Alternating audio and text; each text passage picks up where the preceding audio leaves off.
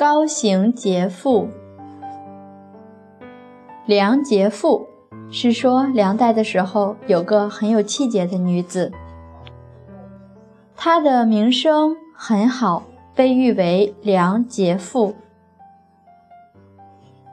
梁朝时有一位妇人，丈夫亡故，因为她长得很美，魏王想娶她为妃，这个妇人就把自己的鼻子割掉，对魏王说。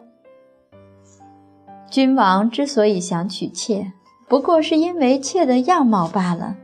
如今妾身已经像一个受过刑的人，君上您还会喜欢妾吗？妾为什么没有直接死去？是因为妾的儿子还小，还想把他抚养成人而已。魏王听了大为惭愧，于是他赏赐这个女子一个封号。高刑劫妇。古代的刑法有的是在脸上刺字，有的是割鼻子。这位妇人本因守节而有名，如果再嫁人，还算有节吗？假如这个女子守不住，被娶过去，哪一天魏王回过味儿来，她不是劫妇吗？怎么又嫁到我家来了？很可能会变脸变色的。身为一个君王，不成就自己的臣民要守节的德行，反而来破坏他的行持，不能算是一个明君。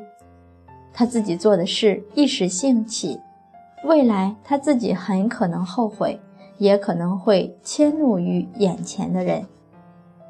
所以，这个守节的女子不仅守住了自己该守的，还教化了魏王。就此延伸一下话题，现在年轻的女孩子选男朋友，选未来托付终身的人，可要斟酌好。一个有了问题不能够反求诸己的男孩子，你该不该嫁？一个男孩子为了守着你，不管爸爸妈妈的感受，你敢不敢嫁？你假如敢嫁，以后的日子你就自己掂量着过吧。所以说，学了古圣先贤的这些行持，一定是拿来照耀我们自己的生活，过好日子，过幸福的日子。我们得有模范，有了模范，我们才好效法，知道路该怎样走。再说，一个女子要进宫带着儿子是不太可能的。古代一入宫门深似海，进去了就不好出来。假如把自己孩子扔到宫外，一个母亲将是什么样的心情？等着孩子的将是什么日子？再说魏王宫中有多少的妃子？所以人要明白状况，不要因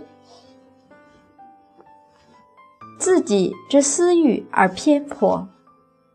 我们常常上自己的当，不是上别人的当。你自己有定力，怎么会上当呢？